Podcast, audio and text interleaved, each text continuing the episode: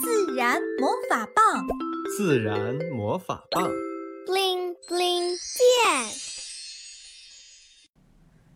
小墩墩海底历险记。一个月光皎洁的夜晚，海面之下，一颗颗粉色的小丸子从一片枝桠丛中飘了起来。它们飘在海水中，仿佛海里面下起了粉色的雪。小墩墩在海底看着，发出阵阵的哇哇声，实在是太美了。抬头看着看着，哎呦呦呦呦喂，是谁这么没礼貌啊？身下传来一阵声音：“对不起，对不起。”小墩墩赶紧道歉，低头一看，原来是自己撞到了一只长相奇特的螃蟹，正举着两个像大扫把一样的恶足在拦截粉雪。你在扫雪吗？小墩墩好奇地问道。这不是雪，这是珊瑚在产卵，美味无比，还免费，你快尝尝。再过二十分钟可就吃不到了。小螃蟹边兜边说道：“粉雪是珊瑚的宝宝呀，我可不忍心吃。”小墩墩说道：“你知道鸡蛋吗？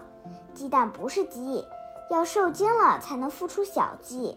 这些珊瑚卵只是精卵团，要到水面爆开，精卵接触后才会成为珊瑚宝宝。”小螃蟹热情地给小墩墩解释着：“原来是这样啊，我还是有些不忍心，还是你自己吃吧。”小墩墩往后退了退。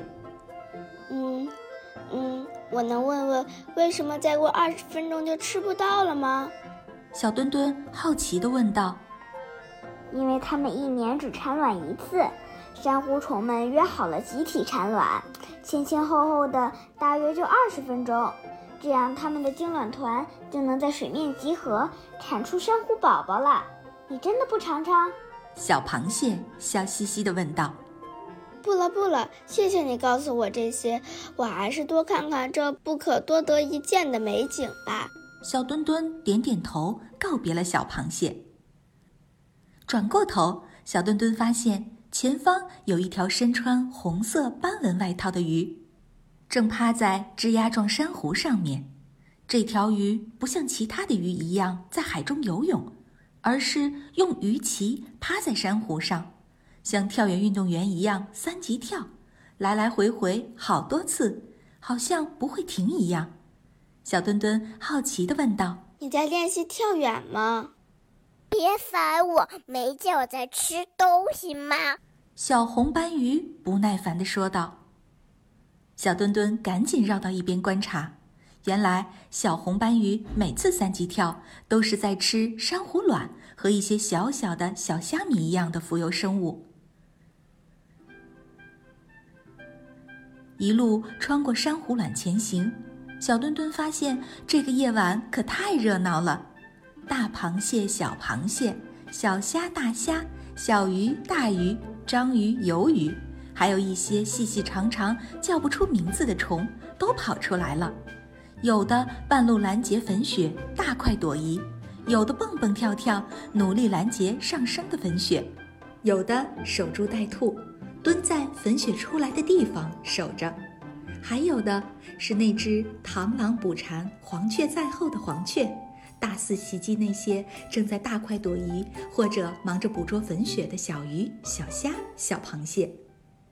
你们猜，小螃蟹、大螃蟹、小虾、大虾、小鱼、大鱼、章鱼、鱿鱼中，谁会是那只黄雀呢？正看得热闹的时候，一道黑影冲了过来，一张大嘴将小墩墩吞进了嘴里。小墩墩吓得把自己鼓了起来。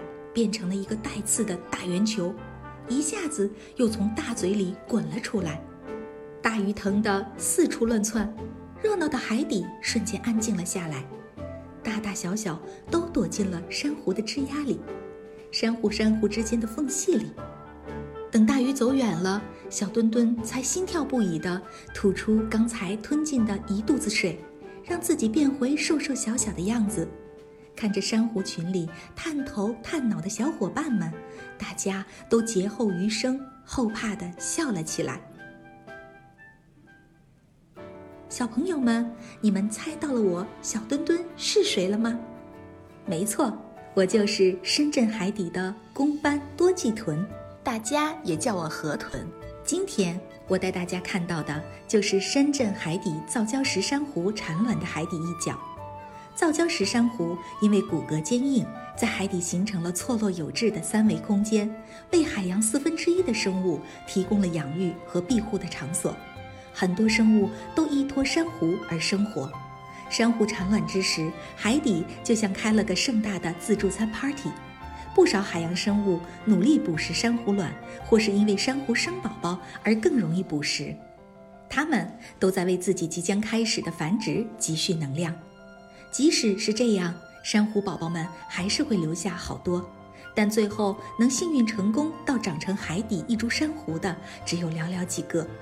海洋生命们不会独立存在，也不会独自消失，它们是命运共同体，离开了谁都不能生活得更好。